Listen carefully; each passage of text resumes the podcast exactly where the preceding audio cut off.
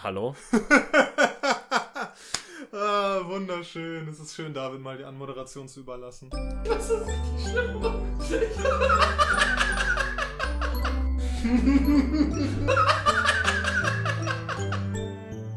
wow.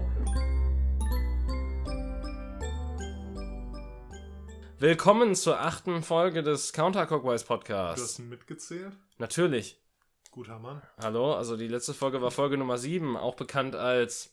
Also Leute, ihr seht, wir sind bestens informiert, nicht nur über die großen Fragen aber, der Menschheit, sondern auch über unseren eigenen Podcast. Aber da Daniel natürlich sich mehr als jeder andere Mensch um unseren Podcast kümmert, folgt uns ruhig auf Twitter und äh, Facebook, iTunes, Soundcloud und sonst was. Und es war, als die Frauen noch Schwänze hatten, war der Quickie. Ähm, ich hoffe, ihr habt das mittlerweile verarbeitet und seid bereit für mehr. Definitiv, denn ja. mehr werdet ihr bekommen. Nicht nur Vincent will mehr, sondern wir ebenfalls. Wer ist Vincent? Das ist ein Filmtitel. Vincent denn. Ach, aber mehr mit zwei E, ne? Weil clever und Wortspiel und so. Ja. Hm. Und danke, dass du jetzt meine Überleitung kaputt gemacht so, hast. Sorry. Denn wir wollen heute mal der äh, Lesermail der letzten Folge nachkommen, die jetzt mittlerweile wahrscheinlich auch schon vier Monate her ist, dass wir sie bekommen haben. Aber ey, wir kümmern uns um unsere Zuhörer, nicht Zuschauer, denn ihr, ihr seht uns, uns niemals. Du ja, bist uns wichtig. Du bist uns wichtig. Denn du bist nicht nur der wichtigste Mensch in deinem Leben, sondern auch in unserem Leben. Oh. Ja. Deswegen folgt uns auch auf iTunes und Soundcloud und den ganzen anderen Twitter. Sachen. Bald Instagram, Leute. Wir sind auch auf YouTube jetzt mittlerweile, oder? Richtig, ein paar Folgen sind schon auf YouTube, der Rest folgt auf dem Fuße. Ja. Also, und äh, Daniel kümmert sich auch immer darum, dass wir zu allen unseren neuen Folgen neue, neue Posts auf Twitter und äh, Facebook und Instagram haben, korrekt? Alle relevanten medialen Kanäle werden bedient. Ja. So kann man das sagen. Ja, genau. Ähm, Lesermail, auf die wir eingehen möchten heute, in der wir nämlich gefragt wurden, was denn unsere ähm, liebsten, wichtigsten, prägendsten Bücher und Filme sind. Serien auch, oder nicht? Ähm, Serien, ich weiß nicht, ob das genannt wurde, können wir aber gerne auch ansprechen. Ja, ich glaube, das wird nicht lange bleibt. dauern, weil ich meine, wir haben ja, also ich spreche mal für mich, ich habe nicht so viel gesehen. Okay, ich habe tatsächlich eine Zeit lang viele Serien geguckt, aber dazu kommen wir dann gleich noch. Ähm, ja, genau, damit wollen wir uns heute auseinandersetzen in einer kleinen Spezialfolge. Ja. Ja. Es ist eine kleine Spezialfolge. Wir äh, wollen auch mal so ein bisschen abkommen von diesem Trend, äh, den Daniel so schön als Sex-Podcast betitelt hat. Aber ey, vielleicht hat Daniel auch gerne Sex in the City geguckt und dann kommen wir wieder da rein. Oder sein Lieblingsfilm ist Feuchtgebiete. Wer weiß das schon? Boah, habe ich wieder Feuchtgebiete habe ich weder gesehen noch gelesen. Ist Sex? auf Netflix. Echt? Ja. Soll, sollte man den gucken? Hast du den gesehen? Nö.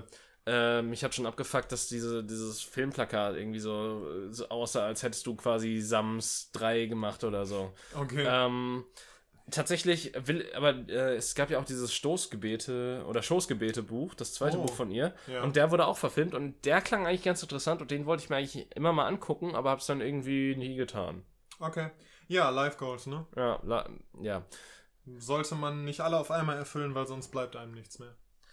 Ja, womit wollen wir mal, denn mal anfangen? Ist, ist, also Bücher ist, glaube ich, so, wir wollen den Feuilleton schön füllen, deswegen fangen wir am besten mal mit Büchern an, Daniel. Ja. Ich äh, sehe ja, du hast gar nicht mehr mal so viele davon, weil du auch viele davon in letzter Zeit weggegeben hast. Ja.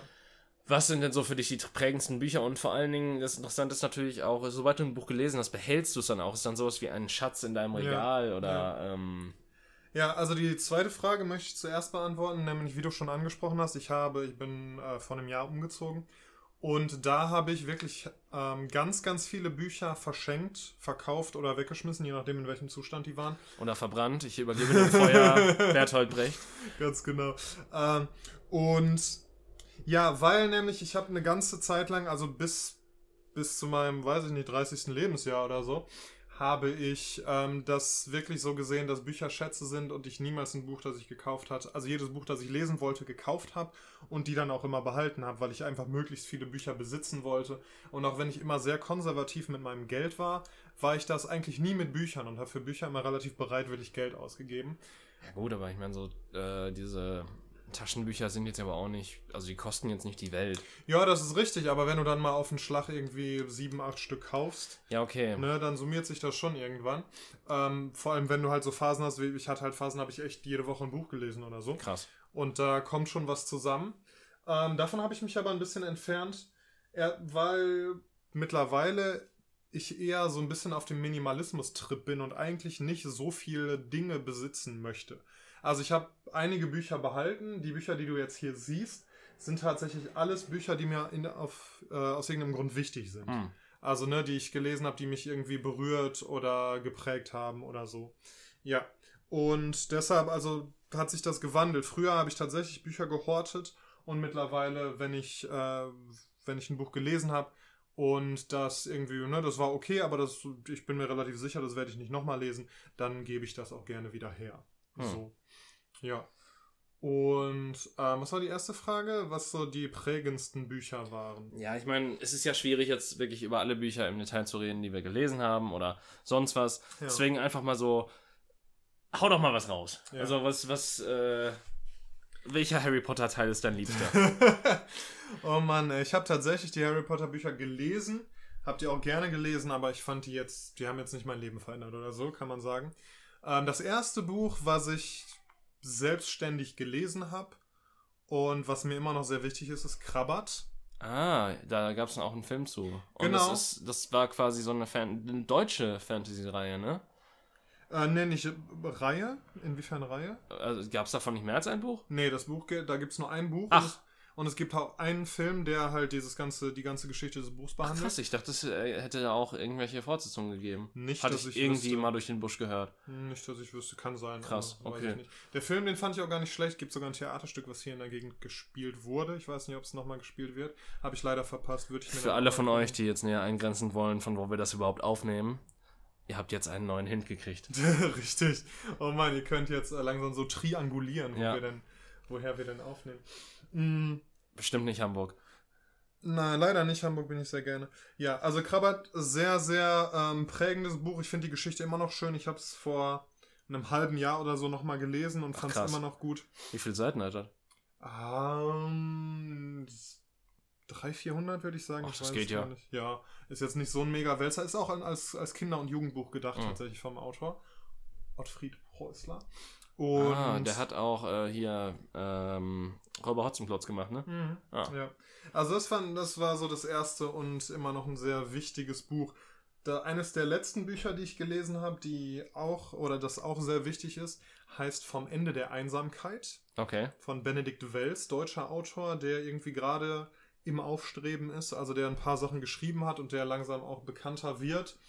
Und das Buch, da habe ich mich sehr wiedergefunden, das hat mich sehr berührt da ging's, ähm, also die Geschichte handelt von einem jungen Mann, der irgendwie als Kind seine Eltern verliert. Ah, also es ist jetzt nicht so ein, also es klang vom Titel zuerst so ein bisschen so wie so ein Aufbaubuch.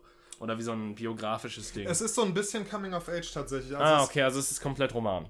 Ja. Das wollte ich nur damit ausdrücken. Ja, ja, genau. Man lernt ihn kennen als, als kleinen Jungen, wo, ja. Äh, der, boah, es gibt auch Zeitsprünge, aber chronologisch geordnet verliert er als kleiner Junge seine Eltern, ähm, lernt, kommt auf ein Internat, lernt da ein Mädchen kennen, mit der der ganz lange sehr gut befreundet ist, in die der ganz lange verliebt ist, die der dann irgendwann aus den Augen verliert, ein relativ trauriges Leben führt. Ihm, fehlt immer irgendwas in seinem Leben, bis er sie irgendwann wieder trifft. Sie ist zu dem Zeitpunkt verheiratet mit einem älteren Mann. Dieser oh. ältere Mann stirbt und er und diese Frau kommen zusammen, heiraten, haben zusammen Kinder. Und ähm, sehr bald danach hat sie einen schweren Unfall und stirbt. Und so diese Leidensgeschichte dieses jungen Mannes ist sehr, sehr krass. Und man merkt, dass es von jemandem geschrieben wurde, der dieses, der diese Gefühle kennt, mhm. die er da geschrieben hat. Also es ist sehr authentisch, sehr äh, nachspürbar, mhm. was da passiert. Also das kann ich sehr empfehlen. Das war ein, war ein sehr berührendes Buch, ja. Was ist denn, äh, sind denn so deine beiden, also wenn wir jetzt sagen, das sagen wir eins der ersten und eins der, äh, der jüngsten Bücher, die du gelesen hast? Ähm, also zunächst einmal hast du meine Frage nicht beantwortet, weil was ist denn denn nun dein liebster Harry Potter Teil?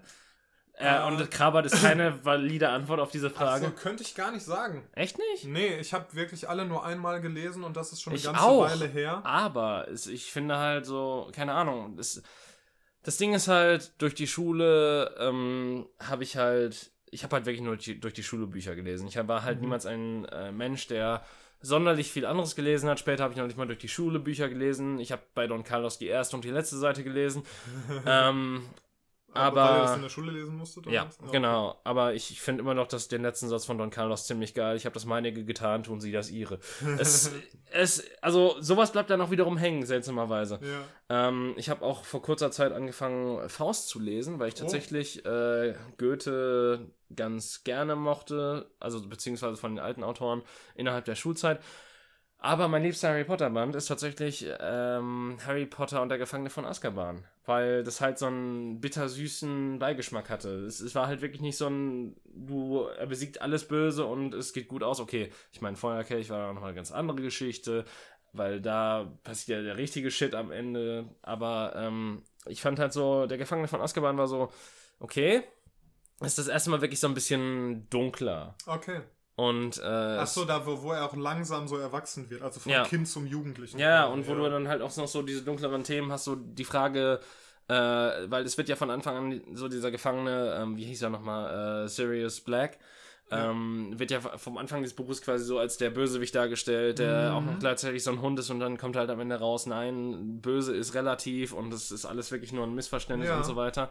Äh, und das fand ich halt, war eine relativ coole Geschichte und es hat zwar auch den Zeitumkehrer in sich, was so ziemlich das größte Plothole überhaupt in der Harry Potter Geschichte ist und wo die Autorin selbst auch selber sieht, dass das ein Fehler war, es jemals einzuführen. Mhm. Aber ich äh, fand halt dennoch so dieses Ding, weil es, es kam halt zuerst dieses Ende auf, wo halt er kurz vor der vor dem Verlust seiner Persönlichkeit war, obwohl er Ja. unschuldig war. Ähm, und er dann nur durch einen Zufall quasi gerettet wird. Und das ist ja auch bei Harry Potter so ein bisschen wiederkehrendes Motiv, ne? Dass die Person, von der man eigentlich dachte, dass sie böse ist, dann am Ende gut ist und Ja, ich meine, Voldemort, ich hatte niemals gesagt, dass Voldemort gar nicht der, der richtige Böse ist, sondern Dumbledore. das ist doch Quatsch. Ja. Gut. War das ein Test oder was? Ja, Okay. aber auch so ein bisschen so, äh, dass das gut und dass das nicht immer so ein hundertprozentiges Thema war. Es gibt, weil es gibt schon Hitler und das ist Voldemort. Ja, nein, also das fand ich auch, das fand ich eklatant. Die Hitler Ja. Und die Drittes Reich Parallelen, Ich meine, das gerade der- im letzten Teil. Der letzte Teil war halt, ich meine, da wollte sie einfach nur raus. Sie hatte einfach Bock zu ballern.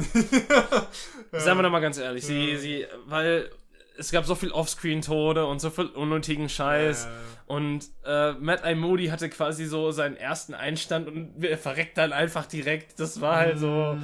richtig bescheuert. Aber ja, äh, ich meine, ich, ich habe den letzten Teil gerne gelesen, einfach aus dem Grund, weil äh, es da schon, also es war das erste Mal, dass ich halt wirklich auf ein Buch vor der Harry Potter-Reihe warten musste. mhm. Ähm, aber es war halt einfach unterhaltsam in dem Sinne, dass halt richtig viel Action passierte aufeinander. Es war jetzt vielleicht nicht hundertprozentig gut geschrieben oder sonstiges, aber du hattest halt, es wurde halt nie langweilig. Es war halt immer so High-Octane-Action-Scheiß. Mhm. Äh, mit vielleicht eine, also mit, da gab es ja auch diese Hochzeit, das war, glaube ich, so, so ein bisschen Ruhe vor dem Sturm noch. Ja. Ähm, ja, aber tatsächlich, egal wie viel ich jetzt darüber geredet habe, Harry Potter hat auf mir jetzt auch nicht so wirklich äh, das hinterlassen. es ist halt, wie gesagt, so das erste Buch, was ich selbstständig angefasst habe, aber auch erst nachdem ich den ersten Film gesehen hatte. Ach krass, Äh, und wann war das? Wann hast du es gelesen?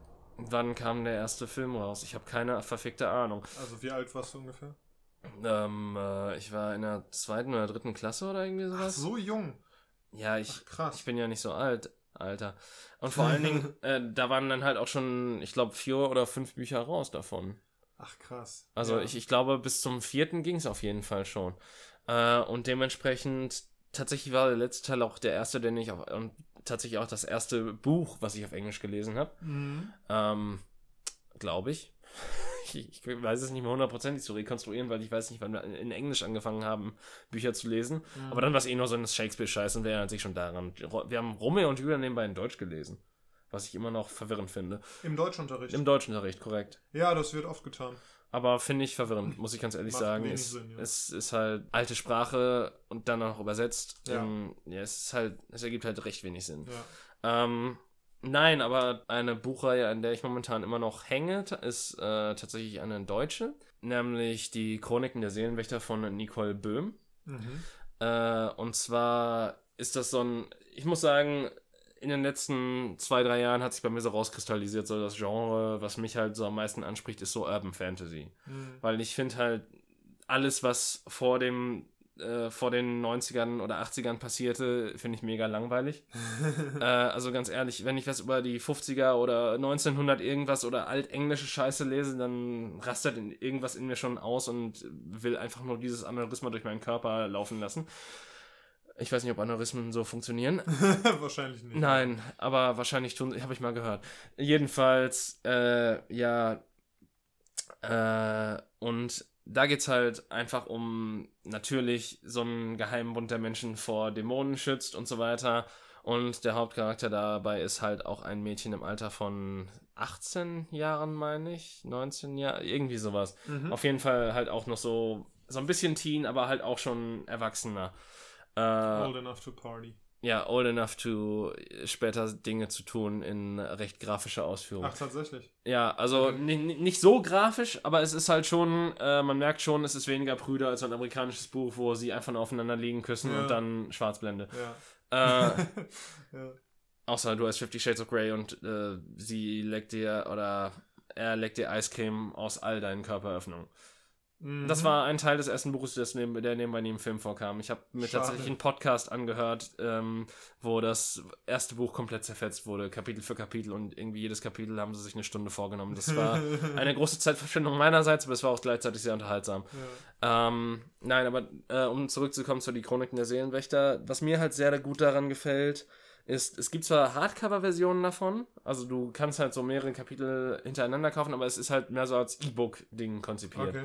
Und das halt äh, es immer wieder, es gibt äh, quasi Staffeln wie bei Serien und äh, mhm. jeder dieser Bände ist quasi dann so ein, eine Folge quasi. Mhm. Und das heißt, du kannst die halt einzeln konsumieren und das sind dann halt auch nur so, was weiß ich, 144 Seiten oder so okay. in E-Book-Form. Ja. Und die sind halt auch leicht so zu schlucken und dann hast du auch wieder so Bock auf das nächste Mal, wartest dann halt so einen Monat oder so, bis das mhm. wieder rauskommt. Momentan ist eine relativ größere Pause, okay. Aber es ist halt einfach nur spannend, es hat halt viel Magie drin, es hat halt äh, viel Gefühl drin. Ähm, ich finde äh, ich find die Charaktere sehr gut ausgearbeitet und äh, mir macht es halt einfach Spaß. Und quasi die Prämisse dieser, dieser Seelenwächter basiert darauf, dass äh, quasi jedes Sternzeichen, wie du wahrscheinlich weißt, wird auch einem der vier Elemente zugeordnet, also mhm. Erde, Feuer, Luft, Wasser. Und je nachdem, basierend auf dem Sternzeichen, ähm, werden diese Menschen dann wiedergeboren als Seelenwächter, wenn halt ihre Seele stark genug ist. Mhm. Und ähm, bekommen dann auch, je nachdem, welches, welchem Sternzeichen, unter welchem Sternzeichen sie geboren wurde, auch die Kräfte des jeweiligen Elements. Okay. Und äh, zum Beispiel Wind kann irgendwie äh, Gedanken äh, verändern und kontrollieren und sowas. Und Wasser kann halt Emotionen, ist halt sehr emotional, das ist halt so die empathische Ebene. Feuer ist halt größtenteils Magie und Erde kann halt heilen. Okay. So, knapp runtergebrochen. Und es geht halt darum, dass diese, äh, diese, äh, dieser Hauptcharakter Jessamine heißt sie, halt äh, so da rein stolpert, weil sie halt selber irgend, über irgendwelche magischen Kräfte verfügt, von denen sie selber nicht mehr wusste und die vorher halt unterdrückt wurden und weshalb sie jetzt halt von Schattendämonen verfolgt wird. Und gerät dann halt komplett in diese Seelenwächterwelt. Das ist eigentlich Aber es spielt cool. in der Gegenwart. Es spielt in der Gegenwart, mhm. ja. Und was ich halt auch sehr, also das fände ich so ein bisschen befremdlich, muss ich sagen, weil es spielt halt trotzdem in Kanada. Ja. Aber es wurde halt komplett von einer deutschen Autorin geschrieben und auch auf Deutsch. Das heißt, es, es wirkt manchmal so ein bisschen komisch, wenn, ja. wenn du halt so denkst, okay, das sind Kanadier, aber sie reden halt so in, in äh, deutschem Dialekt ja, teilweise ja. so. Also das ist halt so ein bisschen, was mich so manchmal so ein bisschen rauswirft, aber ich finde es halt generell sehr schön geschrieben und es ist halt, es hat sich halt herauskristallisiert, dass es auch eine meiner liebsten Buchserien mittlerweile ist. Und ich freue mich auch sehr noch auf die weiteren zwei Staffeln, die noch folgen. Auch finde ich ein super interessantes Konzept. Ja. Das Definitiv. Ist, äh, ne, dieses Buch in Staffeln quasi, ja. also in, in Kurzbänden von irgendwie 100 so und so viel Seiten. Das habe ich so auch noch nicht, noch nicht gesehen. Ja, ich, ich glaube, das ist relativ, das ist unter Greenlight Press wird das, glaube ich, veröffentlicht und die haben halt auch so andere ähm, Geschichten, die auch einem ähnlichen Prinzip folgen. Das ist ja so ein bisschen irgendwie, ne, mit dem, wir haben vorhin ja kurz äh, schon mal angesprochen, hier Netflix und Amazon, äh, Amazon Prime und so weiter, das, dass Serien ja. halt auf den Vormarsch sind, das spielt ja so ein bisschen in die gleiche Richtung. Ja, aber ich finde das eigentlich bei Büchern relativ, also bei solchen Büchern halt relativ gut gelöst, weil ähm, das Ding ist halt, sie äh, ähm, veröffentlicht dann auch in Hardcover-Bänden immer wieder so drei der Einzelbände sozusagen, mhm. Weil die ersten zwei Staffeln haben zum Beispiel und ich glaube, die, ja, die dritten und vierten sollen jetzt ein bisschen kürzer werden. Aber die ersten zwei Staffeln haben jetzt so zwölf äh, Bände pro Ding und der zwölfte Band war halt immer so 350 Seiten lang als großes Finale mhm. sozusagen. Wie halt auch bei Serien. Zum Beispiel ja. das Staffelfinale bei Game of Thrones oder sowas dann anstatt von einer Stunde halt anderthalb Stunden auch mal gerne gehen kann. Ja. Äh, Finde ich halt wirklich ein sehr interessantes Konzept und ich muss auch sagen, das hat bei mir sehr gefruchtet. Also, weil du halt auch immer so am Ball bleibst ja. und du kannst es halt in einer Tour durchlesen oder du kannst es halt auch wirklich so äh, stückhaft lesen. Das ist halt auch insofern cool, als dass du, wenn du einen Monat wartest auf das nächste Kapitel oder was, dann hast du ja noch nicht vergessen, was passiert ja. ist. Es gibt jetzt Bücher, da warte ich äh, zum Beispiel bei ähm, den äh, Kingkiller Chronicles von Patrick Rothfuss. Da warte ich seit, weiß ich nicht, 5, 6, 7, 10 Jahren auf den nächsten Band. Dann Und war der letzte Band von äh, Song of Ice and Fire eigentlich. Das ist auch schon gefühlt zehn Jahre her wahrscheinlich. Ja. Ja, genau, wenn da jetzt einer rauskäme, dann müsste ich jetzt die, die alten Bücher alle nochmal lesen, weil ich die ganzen Feinheiten überhaupt nicht mehr parat habe. Aber Daniel, dafür gibt es heutzutage Wikis.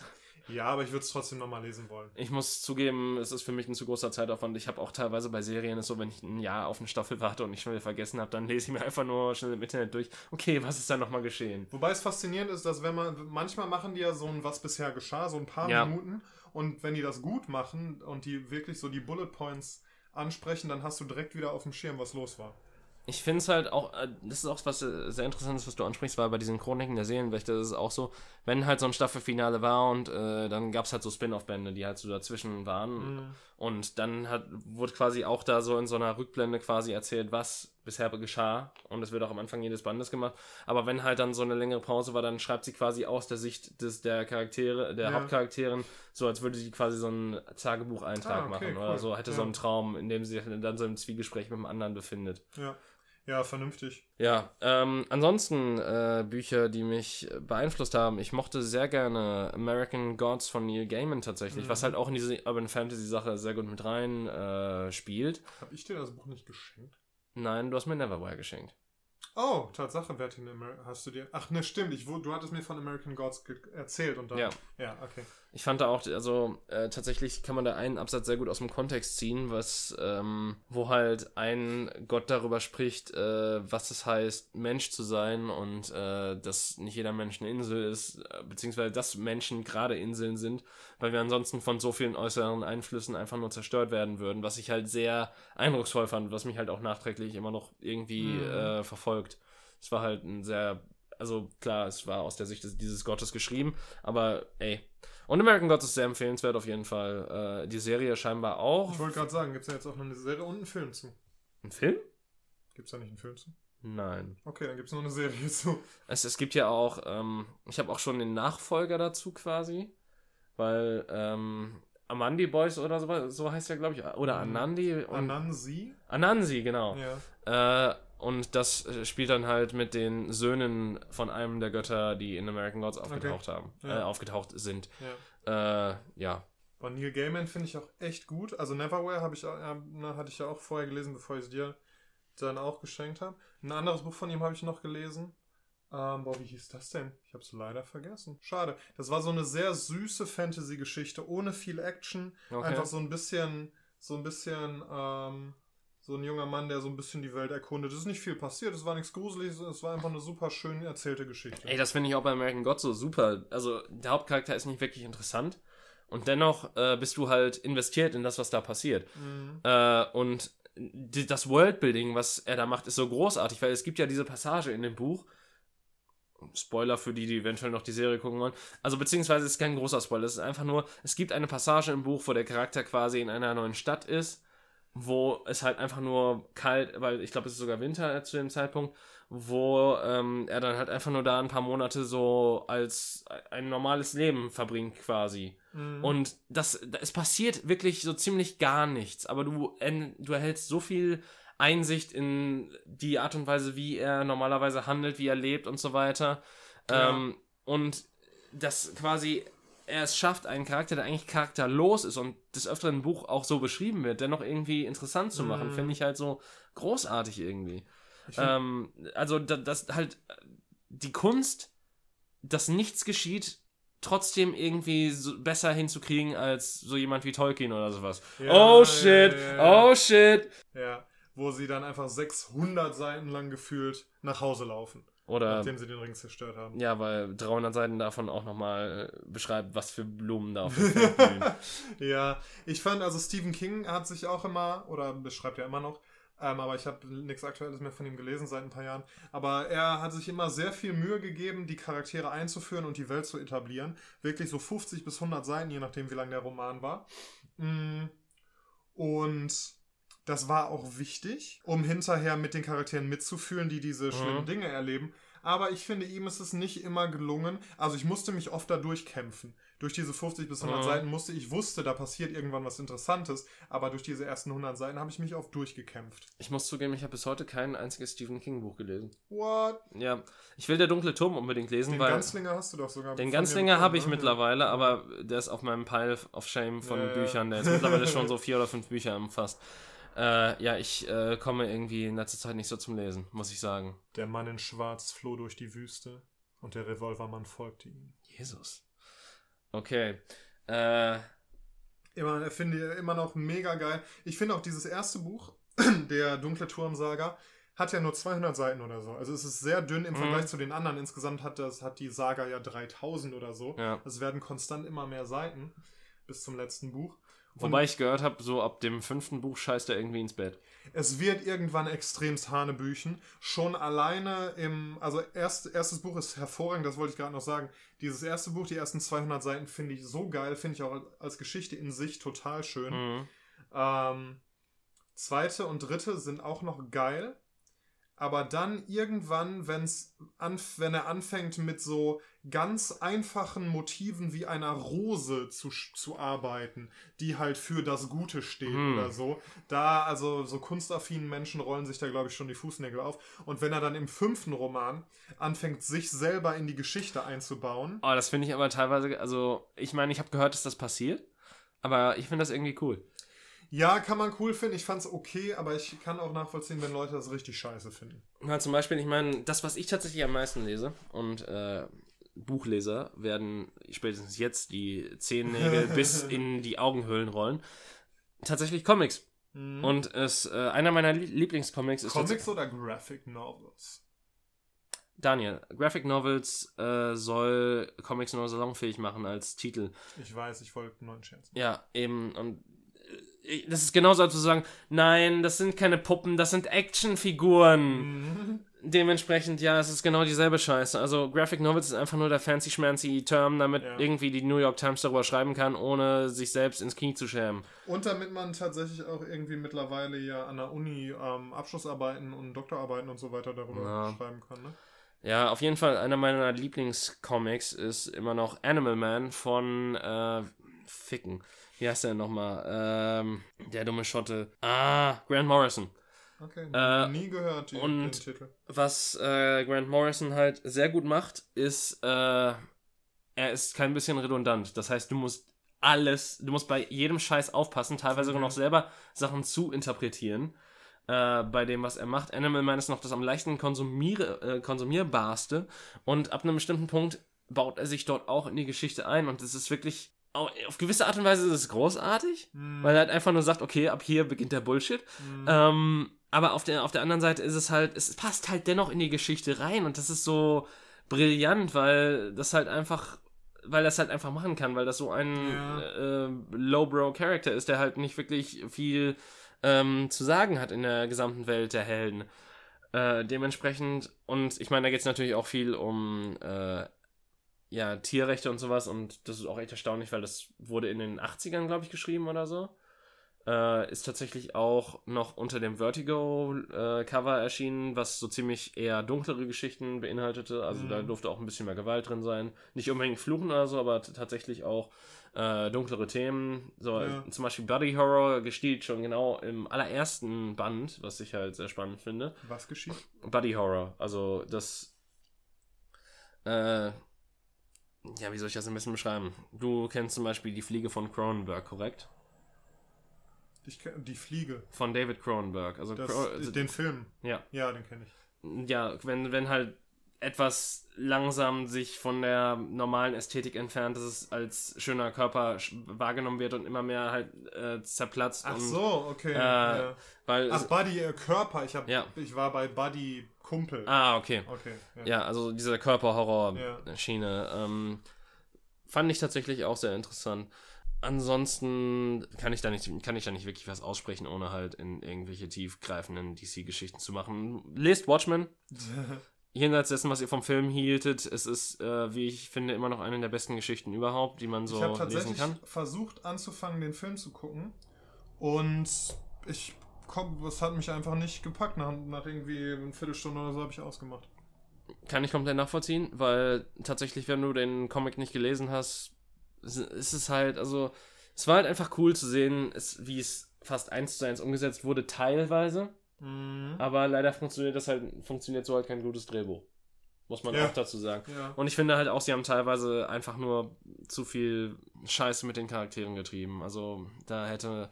Die Anfangssequenz zu The Times They Are Changing ist tatsächlich eine meiner liebsten Anfangssequenzen von Filmen überhaupt, weil Mhm. da so viel mit quasi so wenig erzählt wird Ja. und äh, so viel Backstory quasi so mehr oder minder erläutert wird auch, wenn du halt genau aufpasst und das ist halt auch so ein Ding, du musst halt wirklich genau bei diesem Film aufpassen. Das klingt jetzt sehr hochgestochen und sehr ähm, sonst was, was hat die Leute auch über Inception gesagt haben, so du checkst diesen Film nicht, wenn du nicht jede Sekunde aufpasst Ja. und ich dachte mir einfach nur so, ich habe den Film mal gesehen und dachte mir so, warum? Da passiert doch kaum was. ja. Ich fand den tatsächlich gar nicht schlecht, den Film. Ich sag nicht, dass Inception, ich sag nicht, dass Inception schlecht war. Ich sag Ja. nur, die Leute haben es getan, als wäre es das zweite Kommen von Jesus und nicht war einfach nur so wie, sorry, nein. Ja. Äh, ja, aber hast du noch irgendwas, hast du noch ein Buch oder hast du noch eine Buchreihe, die dich irgendwie geprägt hat? Oder hast du, hast du vielleicht auch was Non-Fiktionales? Weil zum Beispiel, ich habe Oh. nichts äh, Non-Fiktionales, worauf ich zurückgreifen könnte. Also keine ähm, Biografie oder sowas, die ich gelesen hätte, weil es mich einfach nicht interessiert. Und muss ich ganz ehrlich sein. Also, Ähm, Biografien tatsächlich auch gar nicht. Äh, ein Freund hat mir ein sehr interessantes, es steht auch da vorne, ähm, Buch geschenkt, das heißt Empires of the World, wo ähm, ein Sprachforscher, der selber ein krasser Typ ist, irgendwie 20 Sprachen beherrscht oder so, krasser Typ. ähm, wo er sich damit auseinandersetzt, wie sich Sprachen in den menschlichen Zivilisationen, die uns bekannt sind, entwickelt haben und wie die sich gegenseitig beeinflusst haben und so weiter. Und das finde ich sehr spannend. Das war, ein, das war ein sehr interessantes Buch zu lesen. Ansonsten tatsächlich, ähm, die einen nennen es Psychologie, die anderen nennen es Selbsthilfebücher. Mhm. Aber da habe ich tatsächlich auch ein paar von gelesen, die, ähm, ja, die mir zum Teil sehr dabei geholfen haben, einfach reflektierter zu werden. Mhm. Also, ne, wo, wo dann wirklich genau Phänomene beschrieben werden, die, die ich von mir selber kenne und die mir dann geholfen haben zu verstehen, warum ich in bestimmten Situationen mich so fühle, auf eine bestimmte Art reagiere oder so. Also da kann, bei allen, bei allen Klischees und bei allen Witzen, die über Selbsthilfebücher gemacht werden, wenn man da vernünftiger auswählt und die Autoren eben auch, ähm, ja, mal, mal checkt, ob das Leute sind, die Ahnung haben und die nicht irgendeinen ESO-Kram labern, dann kann man, kann man davon echt profitieren. Glaub an dich, dann kannst du alles schaffen. Sowas, so Kalendersprüche und so braucht man natürlich nicht, ne? Jeder Tag ist ein guter Tag, wenn du ihn mit einer Zigarette beginnst. Boah, das so ein, so ein, ähm, so ein ironischer Sprüchekalender wäre geil. Gibt's ja bestimmt schon zu Tausenden. also- Wahrscheinlich. Wir Wahrscheinlich. sind, wir, wir sind ja wieder so 200 Jahre zu spät gefühlt. Ja. Da brauchen wir eine bessere Geschäftsidee. Ja, wahrscheinlich haben wir gerade keine Marktlücke entdeckt, leider. Ja. Schade. Äh, ja, aber ich weiß nicht. Büchertechnisch könnte ich jetzt noch irgendwas in die Urban Fantasy Schiene schreiben. Also ich habe halt auch sehr gerne ähm, Model Instruments gelesen, was ein, äh, tatsächlich auch eine Serie ist, die mit Shadowhunters jetzt äh, ihre erste TV-Serie bekam, Oh, Tatsache. Okay. worüber ich ähm, nach dem Film relativ glücklich war und dann, als ich die erste Staffel gesehen habe, war ich dann glücklich, dass es den Film gab. Weil heilige Scheiße, ähm, lest die Bücher. Es ist tatsächlich, also ich, ich kann es nicht anders sagen, die ähm, Serie treibt da sehr viel Schindluder mit Dingen und äh, macht auch sehr viele Dinge anders und macht und verändert Charaktere auch einfach komplett, so dass es halt einfach nur diese typische Teenie-Rotze ist. Genau dasselbe, was jetzt auch mit Riverdale passiert. So dieses typische CW, schöne Menschen spielen mit schönen Menschen ihr schönes Leben mit ihren komischen Supernatural-Dramen. Ja, das ist ja sowieso. Also generell so im amerikanischen Fernsehen, wenn man das mal mit dem deutschen Fernsehen vergleicht, ist es einfach krass, dass da einfach nur schöne Menschen rumlaufen. Ja. Ne? Also im amerikanischen Fernsehen, im deutschen Fernsehen, in so einem Tatort und so, da hast du halt normale Menschen. Was ja auch oft einfach sehr angenehm ist. Ja. Ne? Denkst du so, oh, dagegen bin ich aber schön. Richtig. ja, vielleicht ist das für die Body Positivity eigentlich mal gut, einfach mal ein bisschen deutsches Fernsehen zu sehen. Dann siehst du, dass, auch, siehst du, dass so hässliche Leute erfolgreich sein können. Ja, ich könnte jetzt noch ein bisschen darüber reden, aber im Endeffekt kann ich einfach nur sagen, ja, ich habe die sehr gerne gelesen. Ist jetzt nicht, es ist jetzt kein tiefgründiger Scheiß oder sowas. Ist jetzt nicht was, was, es ist halt einfach was, was mich persönlich angesprochen hat und was mir gefallen hat und was ich gerne gelesen habe und deren ähm, Kritikpunkte auch ich komplett nachvollziehen kann.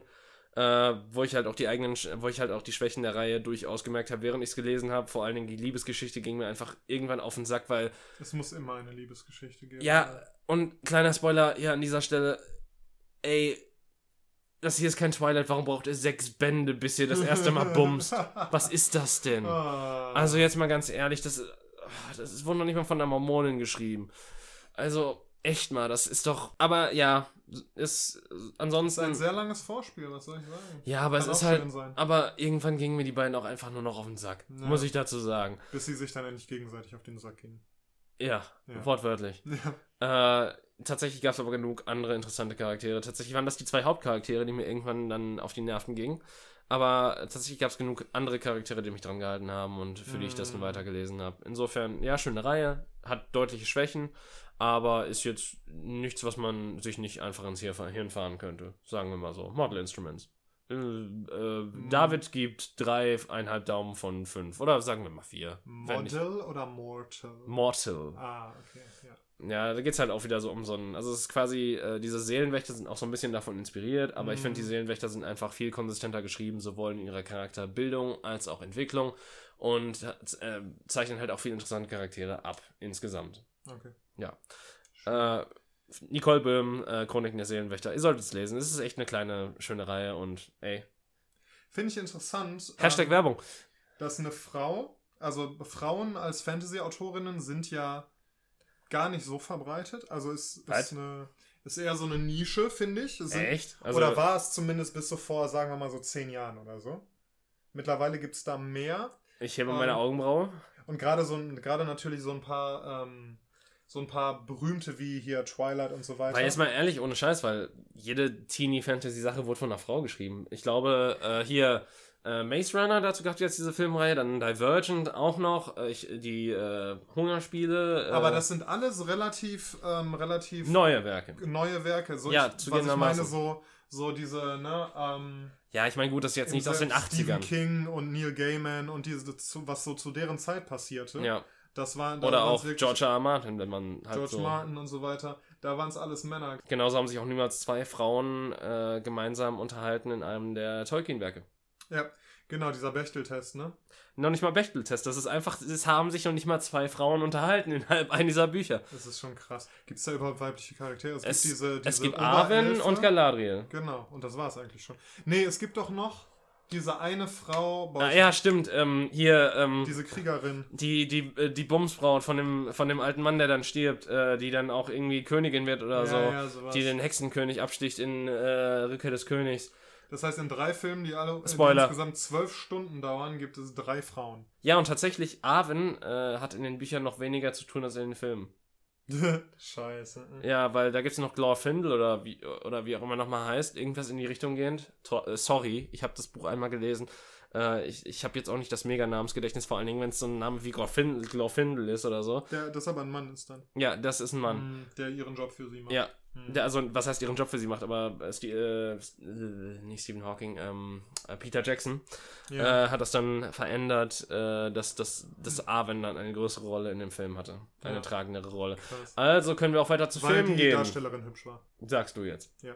Eine kleine Buchempfehlung noch für diejenigen von euch, die sich mal, die so ein bisschen Du Mindfuck zerstörst meine Übergänge, ich hasse dich. Entschuldigung. Äh, Michelle Ulbeck, The Possibility of an Island. Sehr misanthropischer, sehr abgefuckter, aber sehr gut geschriebener, sehr schön lesbarer Stoff. Es Hab ich geht schon mal von gehört, glaube ich. Ja. Es geht, ich habe das in einem sehr, sehr, sehr verstörenden Theaterstück ist mir die Story zum ersten Mal Ja. erschienen, aber dann, äh, weil ich die Story cool fand, habe ich dann den Roman noch gelesen. Und ähm, ja, dystopisch. Dystopien finde ich auch mega geil. Stehe ich total drauf. Ja, davon gibt es ja jetzt mittlerweile genug. Genau, und die mittlerweile 37. Inkarnation einer Person, also es äh, geht auch um Cloning und so weiter, Mhm. sitzt alleine in, auf einer Insel in ihrem Turm vor einem Computer, weil alles um sie herum zerstört ist und er die niemals verlassen kann und lässt das Leben seiner vorherigen Inkarnation Revue passieren. Aber halt to Wow. wirklich total depressiv, total misanthropisch. Es ist und hervorragend geschrieben. Ja. Gut, zu deiner Überleitung. Filme. Ja, äh, sind die Herr der Ringe-Filme in deinen Top-Filmen vorhanden oder überhaupt sind es Filme, die dich geprägt haben? Weil ich muss ganz ehrlich sagen, und ich mache mir hiermit jetzt auch vielleicht ein paar Feinde, ich habe die Filme einmal gesehen, das war vielleicht im Alter von 16 Jahren. Ich würde sie mir auch nochmal reinfahren, um eine höhere Meinung von ihnen zu bekommen, aber was, was ich halt mit 16 Jahren so hatte, war, okay, das fanden jetzt alle so geil. Warum, warum gibt es 50.000 Enden zu diesem letzten Teil? Jetzt eine Schwarzplanet, jetzt kommen die Credits. Jetzt passiert noch was. Wa- Wann endet das denn endlich? Warum ist das so lang? Warum passiert hier so wenig? Warum laufen die im ersten Film gefühlt nur? Ja, also ich fand die Filme cool, ich fand sie unterhaltsam, ich fand sie einigermaßen spannend. Ich fand, ich, Ich So- erinnere mich an so gut wie nichts von ihnen, muss ich zugeben. ich finde es halt am Anfang geil, so von wegen, als, als diese Helden aus allen Ecken der Welt zusammenkommen. Axt. Ganz genau. Und gemeinsam diese Aufgabe, dieser Aufgabe sich stellen und so und diese Reise beginnen und Orks abschnetzeln und so weiter. Das fand ich schon ziemlich cool. Und dann noch diesen mega Zauberer dabei haben, der sich, zumindest scheint es am Anfang so, für sie opfert, um, damit sie an diesem Ballrock oder so, an diesem Ja, Feuerdämon vorbeikommen. Mordor. Ja, also das, das fand ich schon ziemlich cool. Ähm, Aber seien wir ganz es, ehrlich, Es hat auch nicht mein Leben verändert. Es hat mich gut unterhalten, aber es hat, mich, hat nicht mein Leben verändert. Genau auch wie Star Wars, wo ich jetzt, es ist eine coole Serie. Es, ist, es hat uns viel Anregung für Fantasie, viel Anregung für Spin-offs und ich habe zum Beispiel auch mal ein Star Wars Rollenspiel gespielt und so, Mhm. Star Wars Videospiele gespielt. Hat mir großen Spaß bereitet. Es ist eine cool ausgedachte Welt. Ähm, ja, aber Sachen, die mein Leben verändert haben, sind eben an ganz andere Filme, würde ich sagen. Ja, definitiv. Und äh, auch nochmal, um zu Herr der Ringe zu gehen, ich glaube, wir können uns beide einig sein, dass das Beste, was jemals aus Herr der Ringe rausgekommen ist, Lord of the Weed ist. Stimmt. Ich schaue es bis heute noch ultra gerne. Es ist immer noch mega witzig. Und ich bin, also, das kam ja irgendwie in den frühen 2000ern oder so raus, oder? Mhm. Und heilige Scheiße, was da für Qualität hintersteckt, wenn du mal drauf achtest. Das merkst du vor allen Dingen in der HD-Version davon, wie sehr die auf Lip-Syncing und so einen Scheiß geachtet Ja, haben. stimmt. Das, das, also mit der Technik von damals, wie viel Arbeit die da reingesteckt haben, wenn das, Mhm. obwohl das nur so ein Spaßprojekt war. Ey, ist, ich find's immer noch mindblowing und ich find's immer noch schade, dass die niemals mehr produziert haben. Aber wahrscheinlich ist es auch gut so, weil dann hast du diese eine Sache und Ja. die, äh, du bist ja nicht enttäuscht von anderen Sachen. Die Frage ist, haben die da jemals Kohle für gesehen? Nö, natürlich Wahrscheinlich nicht. nicht, Wie ne? denn? Also ich, das war noch bevor du überhaupt einen PayPal-Link oder Ja, sowas, ja. das war vor PayPal, Ja. Äh, wo du überhaupt Und irgendwas Patreon hattest. und sowas, ja. Na, die Patreon ist ja eh so ein Ding, was erst in den letzten vier, fünf Jahren oder so aufkam. Außerdem werden die wahrscheinlich sowieso gefistet worden, was die Rechte angeht. ne? Oh ja, oh ja. Ich meine, das hat ja Cold Mirror dann erlebt, als sie äh, das mit der Harry Potter-Reihe machte. Nebenbei, äh, ich habe die Harry Potter-Reihe gelesen, aber da ich so ein militanter Buchnazi bin, was sowas angeht, habe ich auch bei den Harry Potter-Filmen tatsächlich nur den ersten, zweiten, dritten, fünften und sechsten gesehen. Ich habe die Filme nie gesehen. Ich habe keinen einzigen Harry Potter Film gesehen. Boah, das ist krass. Das ist, das ist wirklich krass. Aber ich glaube, damit haben wir so ziemlich. Ich meine, ich mag die Star Wars-Filme auch. Sie haben jetzt nicht so. Also, es ist nicht so dieses mega fette Ding. Ich meine, ich saß äh, letztes Jahr in der Deutschland-Premiere von. Äh, ich glaube, es war so ziemlich die Deutschland-Premiere. Ich habe so zwei, drei Tage vor ähm, dem Kinostart gesehen. In Köln. In einer Preview-Vorführung tatsächlich. Und ey, es war schon geil, so zu, zu wissen, man sieht einen neuen Star Wars-Film quasi vor allen anderen Mhm. und es, es war halt einfach nur mega geil. Vor allen Dingen, die hatten alle im Kinosaal Bock drauf und es Ja. war halt einfach mega die Stimmung. Und im Gegensatz zu vielen anderen Menschen mag ich die letzten Jedi tatsächlich. Muss ich da, muss ich auch sagen. Ich muss eine Lanze für den Film brechen, auch wenn alle meinen, dass dieser Film äh, alles zerbrochen hat, was mit Star Wars zu tun hat. Gut, aber bei so einer, bei so einer gehypten Sache wie Star Wars werden einfach die Leute immer meckern, dass es unmöglich, die Erwartungen zufriedenzustellen, die daran ges gesetzt Ja klar, ich meine, äh, das siehst du ja daran, es wurde bei Erwachen der Macht halt kritisiert, ist es zu sehr wie Episode 4 gewesen. Dann machst du mit Episode 8 halt vieles anders, brichst halt mit Mhm. normalen Erwartungen und komm, und es wird allen und alle wirst direkt als Verräter abgetitelt, Ja. der die Serie ins Herz, Herz gestochen hat. Also man muss es auch echt nicht so religiös sehen und wenn man davon unterhalten ist, Aber die Jedi-Religion existiert ja tatsächlich in den USA. Ja. Das ist korrekt. Ein Film, den ich mega geil finde, den ich immer wieder gucken könnte und in dem ich sogar ganz viel versteckte Moral und Motivation finde und du wirst lachen, ist 300. Ähm, Ja. äh, Das habe ich mir gedacht. La- Lass, lass mich erklären. Erstens, Sex und Gewalt. ja, aber Einfach richtig geile Klopperei. hast du schon mal Spartacus gesehen? Ich glaube, das wäre voll deine Serie. Ja, die Serie habe ich in der Tat gesehen. Die fand ich tatsächlich. Da habe ich jetzt keinerlei ähm, äh, Inspiration gefunden, sondern die fand ich einfach nur geil. Aber, Das ist ja quasi Gladiator nur auf Titten und Richtig. Blut. aber richtig viel Titten und Blut. Also teilweise auch schon. Teilweise, als ich Spartacus gesehen habe, saß ich da und irgendwie, ja, Leute, ihr müsst jetzt nicht schon wieder ficken. Ich hab's langsam verstanden. Können wir den Plot ein bisschen voranbringen? Wow. Das ist in etwa so, als würdest du vom Porno sitzen und sagen, äh, ja komm, ich habe jetzt genug gesehen, kann ich jetzt bitte endlich erfahren, was er reparieren soll? Und wenn das schon passiert, dann heißt das einiges. Nee, 300, pass auf. In 300. Jetzt bin ich echt gespannt. Wir auch einen Zack Snyder-Film, äh, wie auch Ja, Watchmen. Ja. In 300 Auch eine Comic-Verfilmung. ziehen Krieger, ziehen Menschen, Männer. Männer, ja, mit CGI-Brüsten. Ja, richtig. Und CGI-Bauchmuskeln, aber egal.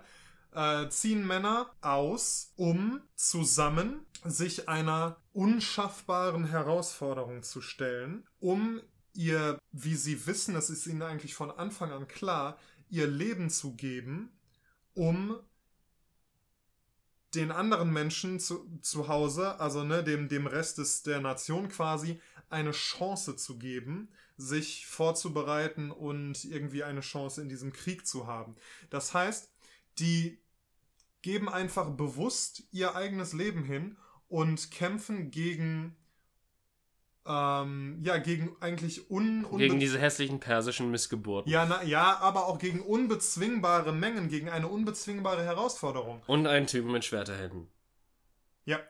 Und das, das finde ich total cool. Ich finde das, ich finde es mega motivierend, einfach das zu, zu sagen, ähm, dass, ne, also für mich, ich übersetze mir das so, dass ich die, die äh, Herausforderungen, die sich mir stellen, dass ich die angehe, ohne, ohne irgendeine Angst davor zu haben, selbst wenn ich dabei draufgehe, was ich natürlich nicht werde. Ähm, aber selbst dann wäre es das wert, einfach um mein Bestes zu geben und es zu versuchen, auch wenn es vielleicht gar nicht klappen kann. Gleichzeitig auch mich wirklich anzustrengen, mich wirklich ins Zeug zu legen, um irgendwie ein Ziel zu erreichen. Ja, gut. Es ist schön, dass du so viel daraus ziehst. Für mich ist 300 einfach nur ordentlich Fratzengeballer. Ja, was ja auch geil ist. Ja, also ich meine, es ist ein ziemlich dummer Film, aber es Ja. war dann gut inszeniert dafür, dass er eigentlich Ja. so. Also, Die Kampfszenen sind geil, die Verwendung von irgendwie Zeitlupe und so weiter. Und ja, da war das noch nicht so ein Klischee wie jetzt Genau. in neueren Werken von Genau. Zack Snyder. Das, das, war, das war ja noch so, ich glaube, nach Dawn of the Dead war das sein zweites großes äh, Filmwerk. Da war das noch nicht so, da war es noch nicht so, keine Ahnung, äh, das war noch nicht so übertrieben benutzt. Das, Genau. das hast du noch nicht so viel gesehen gehabt. Es gibt ein paar coole Action-One-Liner natürlich. Äh, der Klassiker, unsere Pfeile werden, die, werden den Himmel verdunkeln, dann, äh, Dann kämpfen kämpfen wir. halt im Schatten. ja, Ja, halt solche Sachen, ganz genau. Das ist schon, es ist schon mega cool. Und ich einfach mein- diese, diese, diese, solche Eier zu haben im Angesicht des Todes. ja, Oder hier. Heute Nacht speisen wir in der Hölle. Genau. Äh, Das ist Sparta. Ja. Sowieso der Klassiker, weil heilige Scheiß, das Internet ist damals von den ersten Memes. Ja, Da, das waren so ziemlich die ersten Memes, die ich ja, mitbekam. stimmt. Äh, explodiert in Bezug auf This is Sparta, so viele Trailer-Parodien und sonst was. Ja. Und alleine der Trailer dazu war mega geil. Alleine, weil das so instrumentali äh, instrumentalisiert wurde. Mhm. Oder, oder es gibt diese eine Szene, wo ähm, da, äh, die finden, diese 300 Männer, die finden ja dann noch ein paar Griechen als Unterstützung. Mhm. Und dann reden, reden die eben ähm, darüber, dass sie halt nicht gewinnen können. Und dann Stelios, einer der, der Spartiaten, steht da und grinst. Und der Grieche fragt ihn, ähm, warum, ne, wir, wir, wir können hier nicht gewinnen. There can be no victory here. Why do you smile? Und Stelios sagt, um, I have fought countless times. And I have never met an adversary who could give me what we Spartans call a beautiful death. Maybe now, with all the world's warriors against us, there is one that's up to the task. Also wirklich einfach lächelnd in den Tod zu gehen und es geil finden, ohne irgendwie Angst davor zu haben. Finde ich inspirierend. Ja, okay. Ich meine, das ist halt jetzt auch so ein Dialog aus der Klischeehölle gewesen, aber. Absolut. Ähm, Und ich finde es okay. ja, ja, ich meine, ich, ich sag ja, für das, was er sein will, ist, ist 300 komplett in Ordnung. Äh, tatsächlich hat es auch bei mir nie so wirklich was hinterlassen, aber ich, ich finde es interessant, wie das bei dir so ist. Ich habe sogar den zweiten Teil geguckt, aber der ist scheiße. Rise of an Empire heißt der. Ich glaube, Sin City 2 war auch scheiße, oder? Mm, A Dame to Kill for oder so hieß der, ne? mm. Sin City 1 war tatsächlich beeindruckend. Also der war auch ge- gerade aus künstlerischer, Ja. künstlerischer Sicht war der Nebenbei sehr, sehr äh. Sin City auch vom selben Autor wie 300. Ah, cool. Ja, äh, ursprünglich, also Frank Miller, bevor er Mm. letztlich sein, äh, seinen Verstand verloren hat und sich komplett in ähm, anti-islamische Holy Terror Oh. Comics äh, verwickelt hat. Ja, es, ja, ähm, tatsächlich,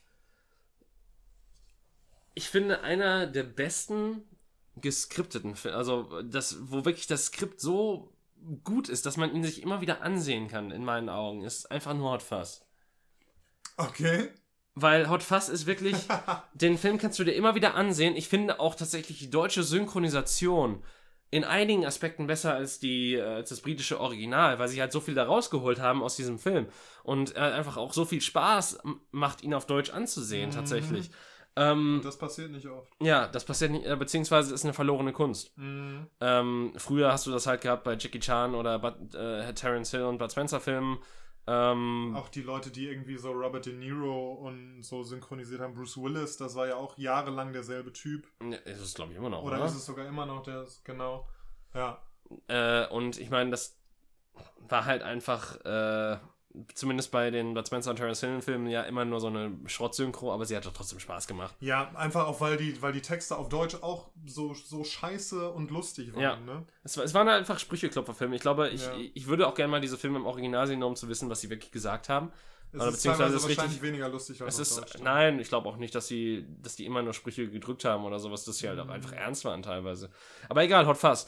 Ähm, ich finde, den Film kannst du dir immer wieder anschauen. Einfach erstmal, das erste Mal anschauen, da ist, da sogar ein recht guter Twist drin, finde ich. den du halt nicht unbedingt kommen siehst. Ähm, weil du weißt halt, dass da irgendwas vor sich geht, aber dann halt, wie groß die Sache ist, die vor sich geht, ist halt dann erstaunlich. Und in dem Film sind halt so viele Witze im Skript versteckt, die halt dann später erst einen Payoff haben. Sowas wie Aaron A. Aronson, der dann am Ende nochmal als Charakter auftaucht, was ich so verdammt großartig finde. Ist, und ey, ich, ich finde halt immer noch, das ist der letzte wirklich großartige Film von Edgar Wright. Also World's End hat mich mega enttäuscht. Scott Pilgrim war nicht das, was ich mir erhofft hatte, aber basierend du hast auch die, den, den Comic gelesen zu Scott Pilgrim. ja, und der ist besser. Ich fand den Film geil, aber ich kenne den Comic nicht. Der Comic ist so viel besser. Ähm, kann ich nur dazu sagen, auch weil, weil der halt sechs Bände lang war Okay. und dementsprechend auch so viel mehr Fleischbrot, als Ja, der ja. Film jemals hätte bieten können. Äh, dementsprechend, ich verstehe die Limitation, aber ich mag halt die Moral nicht, die am Ende da rausgeprügelt wurde. So von wegen so, ja, sie war am Anfang schon von Anfang an für dich bestimmt und so weiter. Und Boah, und die war auch richtig süß. ja, aber äh, nein. Nein, wenn du, das, wenn du den Comic gelesen hast, dann weißt du einfach nur, nein, das ist falsch, das ist dumm. Okay. Ähm, äh, und World's End war ich so enttäuscht von, weil es halt das Finale der Cornetto-Trilogie wurde und halt einfach nur so halbseiden war. Und auch Baby Driver, der jetzt halt so gefeiert wurde, war auch so, ja, der Einsatz von Musik und Schnitt und so weiter war cool, aber leider reicht das nicht als Gimmick für den Film, weil Edgar Wright-Filme für mich waren davor einfach so diese dreidimensionalen Kumpels, die halt zusammen Mhm. Sachen erlebt haben oder halt teilweise wie in Hot Fuzz halt erst wirklich eine Beziehung zueinander aufbauen mussten und die halt auch wirklich, die du einfach gewinnen sehen wolltest. Mhm. Ähm, und das war ja auch schon mal Shaun of the Dead so, dass du da halt zwei Kumpels hattest, die von Anfang an Kumpels waren, aber die halt auch ihre Probleme hatten und dann über diese Zombie-Apokalypse hinweg Ja, noch ja, ja. Äh, irgendwie das lösen mussten. ja. Und Auch hervorragender Film. ja, und das ist eben so das, dieses Herzstück, was mir seitdem bei Edgar Wright gefehlt hat. Ähm, und was ich halt auch echt so, ein, so sehr stark an seinen Filmen neuerdings kritisieren muss. Aber Hot Fuzz ist einfach so verdammt großartig. Es ist ein Film, den ich bestimmt zehnmal gesehen habe oder so. Es ist. Krass. Ja, ich habe ich hab ihn mir auch damals auf DVD geholt, als ich, kurz nachdem ich Shaun of the Dead gesehen habe, weil das Mhm. fiel so in denselben Zeitraum. Ich wurde auch gerade mal 16. Das heißt, ich durfte ihn auch dann auch wirklich legal kaufen im Mediamarkt. Damals für Yeah. 20 Euro auf DVD. Alter. Heilige Scheiße, das hast du heute gar nicht mehr. Nee. Also noch selten. Äh, beziehungsweise 20 Euro bezahlst du heutzutage für- noch niemand mehr für eine neue Blu-ray, glaube Ja. ich. Ähm, Ja, das hat Netflix alles kaputt gemacht, das Geschäft, ne? ja, aber ich glaube, es ist auch gut. Ich meine, da können wir uns ehrlich, da können wir ganz ehrlich sein, man will auch nicht mehr 20 Euro für eine neue Nee, überhaupt bezahlen. Da, da ist auch der technische Fortschritt mittlerweile ein komplett anderer. Ja. Äh, dementsprechend, ja, also Hot Fuzz ist definitiv ein Film, den ich echt gut finde. Und ich muss auch sagen, als ich mir Gedanken darüber gemacht habe, welche Filme ich wirklich mag, äh, so das Hauptgenre, was ich, ta- ich tatsächlich abgreife, da ist äh, Comedy. Mhm. Weil halt ähm, tatsächlich für eine, damit du halt wirklich gute Lacher in der Comedy hast, brauchst du halt auch die Dramaturgie dahinter, die Ja. es äh, dich dann halt auch wirklich fühlen lässt. Klar, Ja. du hast, du kannst halt sowas haben wie, was weiß ich, wie nackte Kanone-Filme, die halt wirklich großartige Komödien sind, aber das sind halt nur Klamauk. Ja, aber wenn dann halt noch so ein bisschen Herz dabei ist, so ein bisschen. Fleisch, das ist halt das, was dann wirklich das für mich so ausmacht. So Filme, die auch langfristig im Gedächtnis bleiben. Und das hat halt fast komplett geschafft. Und auch zum Beispiel ein Film, den ich auch nennen würde, ist Clerks 2. Einer der wenigen Hervorragend. hervorragender Film, wirklich mega lustig und auch wirklich, ähm, es, es klingt komisch, aber es ist wie ein Coming-of-Age-Film für 30-Jährige Ja. aus unserer Generation. Ja. Also bei beiden Clerks-Teilen finde ich die Dialoge, die Filme bestehen ja nur aus Dialog eigentlich. Ähm, Beziehungsweise der zweite schon aus mehr Action auch Ja, teilweise. aber immer noch hauptsächlich Gespräche. Ja. Und so hervorragend geschrieben. Gerade im ersten Teil finde ich die Dialoge noch ein bisschen besser, muss ich sagen. Ja, aber ich, ich finde, da hast du halt, äh, so im zweiten Teil merkst du halt erst, warum die beiden Freunde sind. Mhm. Oder besonders der Charakter von Randall und auch der Schauspieler, der halt leider nicht für den dritten Teil wiederkommen wollte, weshalb der dritte Teil leider geplatzt ist und nur als Comic rauskommen wird, was ich immer noch sehr schade finde, aber es ist halt seine Entscheidung. Und er will halt auch nicht nur für Clerks oder sowas halt, beziehungsweise er hält sich halt immer nicht für einen guten Schauspieler, deswegen äh, ist er da auch so ein bisschen aus dem Business rausgestiegen und na- auch nach ein paar Projekten, die, bei denen er es halt fehlgeschlagen ist für ihn. Und Clerks 2 war halt so echt so. Erstmal ist es das Ende so der klassischen Kevin Smith-Ära, weil Mhm. danach kam halt sowas wie Red State und Tusk und auch jetzt neuerdings diese anderen Yoga-Hoser-Filme, die halt, also bei Red State dachte ich mir schon so, Junge, du hast, du wusstest da nicht so wirklich, was du da tust, oder? Ähm, weil das, was er halt konnte, ich meine, ich verstehe den Ansatz, dass man auch mal was anderes probieren will, ein Thriller, ein Horrorfilm oder sonst was, aber er konnte halt einfach diese guten Figuren, die man halt auch einfach, mit denen man sich identifizieren konnte, weil Mhm. vor allen Dingen, es ist halt auch diese, diese Freundschaft, äh, bei der, die eigentlich nicht funktionieren sollte, weil eigentlich sind beides auf ihre Arten und Weisen Arschlöcher. Ja.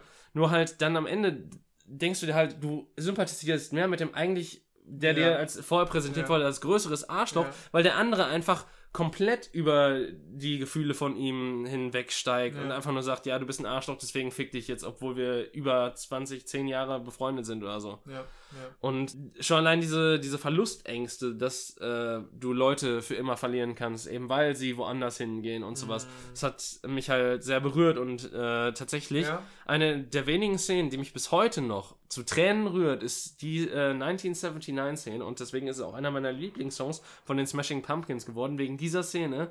1979 von den Smashing Pumpkins wird dann nämlich so perfekt eingesetzt Mhm. ähm, und es wird keinerlei Wort gesprochen, aber es fängt die Stimmung so perfekt ein und ist quasi so dieser Mittrenner, wo halt so, wo du halt so merkst, okay, es geht jetzt aufs Finale dieses Films zu und ich liebe Clerks 2 einfach. Es ist ein super Film. Er kann mega unterhalten, er kann mich trotzdem irgendwie mitnehmen und er, ja, er, spricht halt irgendwie alles bei mir an.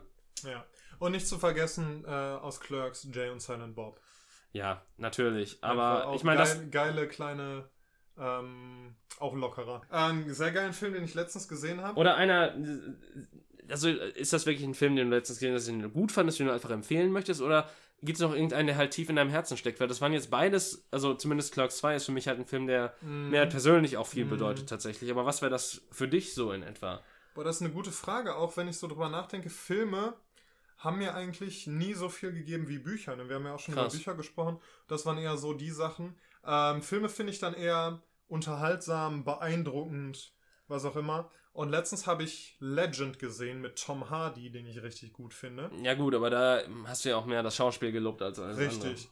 Genau. Ja, stimmt, das ist aber ganz genau. Aber allein für das Schauspiel und allein für das Setting, was die auch wirklich sehr gut einfangen in dem Film, finde ich den sehr geil. Ansonsten, wo wir gerade über Setting sprechen, Life of Brian ist ein sehr, sehr guter Film, der tatsächlich ähm, die Stimmung im Palästina des Jahres 0 und dann des Jahres irgendwie 20 und 30 und so weiter relativ gut einfängt, finde ich. Und das ist also, es ist natürlich ein klamaukiger, völlig bescheuerter Film, aber, Aber es, diese ist, Aliens in. aber es ist auch einer, der, der wirklich dieses Elend, was da herrschte zu dieser Zeit unter den Menschen und was eben dazu geführt hat, dass die Menschen so miteinander umgegangen sind und was dazu geführt hat, dass sich viele ähm, verschiedene Propheten herauskristallisiert haben, die dann zum Volk gesprochen haben und die dann auch große Anhängerschaft gewonnen haben. Einer von denen, äh, der Je äh, war dann eben Jesus. Das wird in dem Film sehr, sehr gut gezeichnet. Das finde ich. Und noch ein bisschen besser und nachvollziehbarer und äh, more relatable als in diesen ernst gemeinten Bibelfilmen. Ja. Also dem, der, der Film ist hervorragend gemacht. Haben dich Dramen jemals angesprochen? Ähm, zum Beispiel äh, Pursuit of Happiness, Streben nach Glück. Mit Mr. Will Smith, der wirklich ein guter Schauspieler ist. Mm, Habe ich tatsächlich noch nie gesehen. fand, ich, fand ich sehr berührend. Also, aber du kennst den Plot? Ähm, nee, ich habe nur den, also Nachfolgerfilm ist jetzt der, der falsche Begriff, aber ich habe nur sieben Leben gesehen. Okay. Und zwar im Zuge einer Studie, wo es darum ging, man sollte jedes Mal auf die Leertaste drücken, wenn man etwas fühlte. Ich habe nicht einmal auf diese Leertaste gedrückt. Scheiße. Ja, okay. Ähm, es geht um, um einen Mann, der irgendwie nicht viel Kohle hat, der einen Sohn und eine Frau hat. Ähm, sein Geschäft geht total den Bach runter, deshalb läuft ihm die Frau weg. Er kämpft aber dafür, den Sohn zu behalten.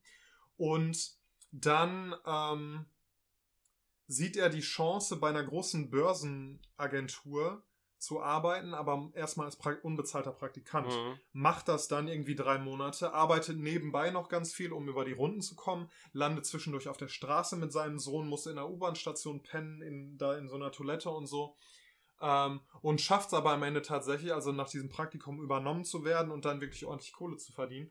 Und das einfach diese Verzweiflung dieses Mannes, sein Kämpfen nicht nur für sich, sondern eigentlich noch eher für seinen Sohn, der ihn wirklich bei der Stange hält, ähm, find, fand, ich, fand ich sehr berührend. Fand ich sehr, sehr gut dargestellt und sehr nachvollziehbar gemacht. Und ich war total glücklich, habe mich total für ihn gefreut, als er das am Ende geschafft hat. Hm. Was, was mir jetzt gerade, also ich, ich habe jetzt gerade so über emotionale Reaktionen von mir nachgedacht und ähm, tatsächlich, hast du jemals die neuen Planet der Affen-Filme gesehen? Ich habe letztens vor wenigen Tagen habe ich. Oh, fuck, welcher war das? Wie heißen die? Äh, die haben auf Deutsch nochmal andere Namen. Also ich glaube, der heißt, äh, der erste heißt irgendwie Prevolution oder sowas. Ich glaube Revolution. Ja, dann war es, glaube ich, der zweite Teil und irgendwie der dritte Teil hat nochmal einen anderen beschissenen Titel. Ich glaube Survival. Und Äh, den fand ich ganz gut. Ich fand die Affen sehr, sehr geil dargestellt. Die werden ja von Menschen ähm, gespielt und dann mit CGI Andy Serkis. eben. Der Ähm, auch genau, ganz also genau. der auch immer noch, wie ich finde, einen Oscar verdient, auf Ja. jeden Fall. Der den, den Oberaffen da gespielt Aber ich, hat. ich finde halt vor allen Dingen, äh, hast du den ersten, Caesar, genau so. hast du den er. ersten Film gesehen, wo, äh, wo da auch noch schon, Dave ist Franco, lange her. es war Dave Franco, oder? Äh, weil da erinnere ich mich auch so daran, so, ähm, dass ich da halt das auch sehr gut da, also ist zwar jetzt nicht, nicht etwas, was mich so persönlich berührt hat, weil ich halt nicht so wirklich viel mit Alzheimer oder sowas zu tun hatte. Mhm. Ähm, aber es äh, war halt dennoch so schön zu sehen, wie äh, dennoch irgendwie, keine Ahnung, diese, dieses Zwischenspiel zwischen äh, dem eigentlich animierten Affen und dem Menschen und dann nochmal zwischen Ja. den beiden Menschen und so weiter. Es ist eigentlich, der erste Film ist tatsächlich mehr so eine Tragödie und er hat Mm. ähm, Draco Malfoy als äh, Arschloch. Ja. Ich finde, dass das, also generell die, die Idee, die dann im zweiten Film noch ein bisschen stärker wird, dass eben Affen und Menschen zwei unterschiedliche Völker sind, die koexistieren könnten, aber besonders im zweiten Film ähm, gibt es dann eben auf beiden Seiten jeweils einen Verräter, der, die dann dafür sorgen, dass die beiden Völker äh, in Krieg miteinander geraten. Und das ist erstens tatsächlich sehr realistisch. Ja. Ähm, ne, die meisten Menschen wollen in Frieden leben, aber es gibt so ein paar, die kommen darauf nicht klar und die machen es dann kaputt. Beziehungsweise die wollen halt einen anderen Status quo für sich haben, dass sie Mhm. halt die einzigen sind. Und ich meine, das sieht man doch sogar in der heutigen Zeit. Äh, vor allen Dingen, ich meine, ich will jetzt nicht, nicht zu sehr in diese Schiene schlagen, aber halt, äh, das siehst du ja schon allein daran, wenn es darum geht, äh, Leute aus Kriegsgebieten aufzunehmen. Mhm. Wo dann halt auch schon einige Leute sagen, ja nein, aber was ist dann mit meinem Stück Land, wo, äh, also ich will Ja. nicht äh, am Hauptbahnhof angetanzt werden. genau, ja. Ja gut, aber wir wollen hier jetzt auch nicht politisch werden. Nein, das, das will ich auch nicht sagen, aber ich meine, es ist halt ein typischer Instinkt, äh, beziehungsweise ein Instinkt, der halt bei vielen Menschen auch durchaus angesprochen wird, äh, das dann doch sehr subjektiv zu sehen und äh, vielleicht auch zu sehr auf die eigene Situation zu beziehen, dass man halt nicht äh, selbst Einschränkungen haben möchte, Ja. nur damit andere leben können. Das ist etwas sehr Menschliches durchaus Ja. dass ähm, man halt dann auch sehr egozentrisch sein kann. Und dieser Ja. Egozentrismus ist halt auch bei vielen, bei jedem Menschen anders. Und warum sollte das bei ähm, Affen, die halt eine menschenähnliche ähm, Intelligenz. Intelligenz gewonnen haben, denn anders sein? Das ist Ja. natürlich auch eine sehr realistische Darstellung. Ja. Und ja klar, auch dramaturgisch sehr gut, dass es natürlich bei beiden Seiten Verräter gibt. Aber ey, es ist halt auch nicht unrealistisch. Und ich finde halt auch diese Art von Blockbustern wiederum sehr gut gemacht und sehr gut dargestellt, weil es halt, ähm, es ist halt nicht so, ähm, hier sind zwei Autobots, die aufeinander einprügeln und ich sehe nicht, was Genau. passiert. Oder halt so Jason Statham tötet alle Teil 5. ja. Schön. Ja. Ja, genau. Also, den fand ich auch, fand ich auch echt gut. Was jetzt nicht heißen soll, dass Jason Statham-Filme irgendwie äh, von sich aus sehr, also sie sind stumpf, aber sie können auch durchaus unterhaltsam sein. Also, Snatch war geil. Ja gut, Snatch ist aber kein Jason Statham-Film Nein, im klassischen natürlich Sinne. nicht, aber er spielt schon äh, eine wichtige Rolle. ja, aber ich redete jetzt mehr so von den, Ja. aber also ich meine, mittlerweile hat das auch wieder aufgehört. Crank und sowas, ne?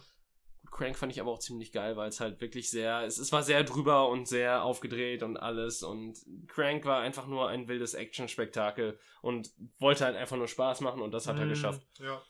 Ja, die Szene, wo er irgendwie in der Öffentlichkeit seine, seine Freundin bumst, Das um seinen Adrenalinspiegel hochzuhalten. Ja, Schon ziemlich gut, ey.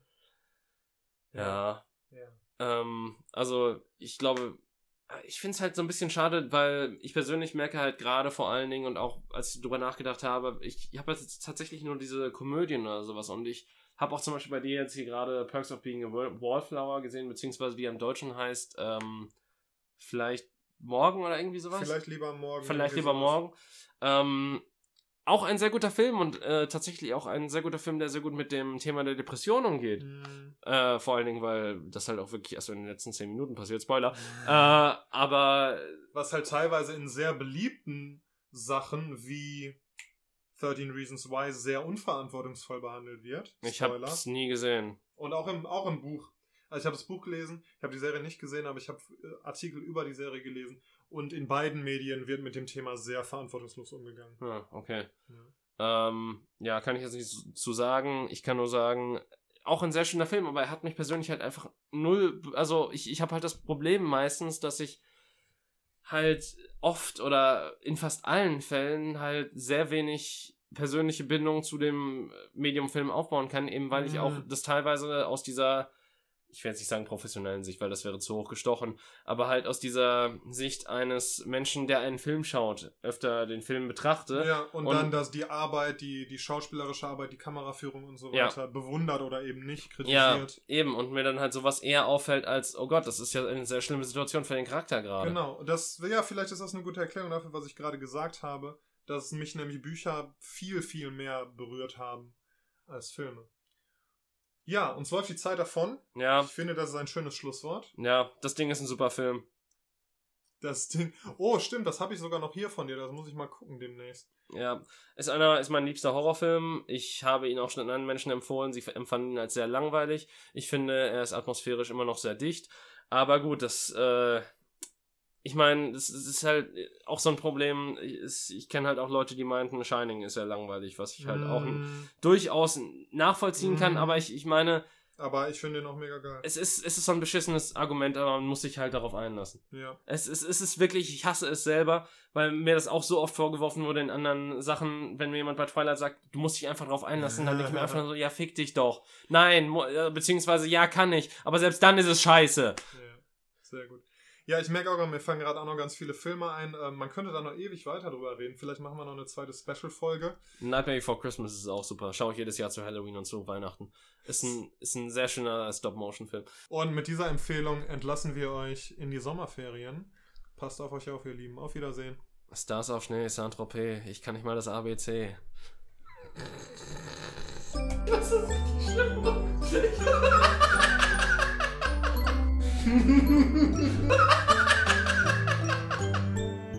wow.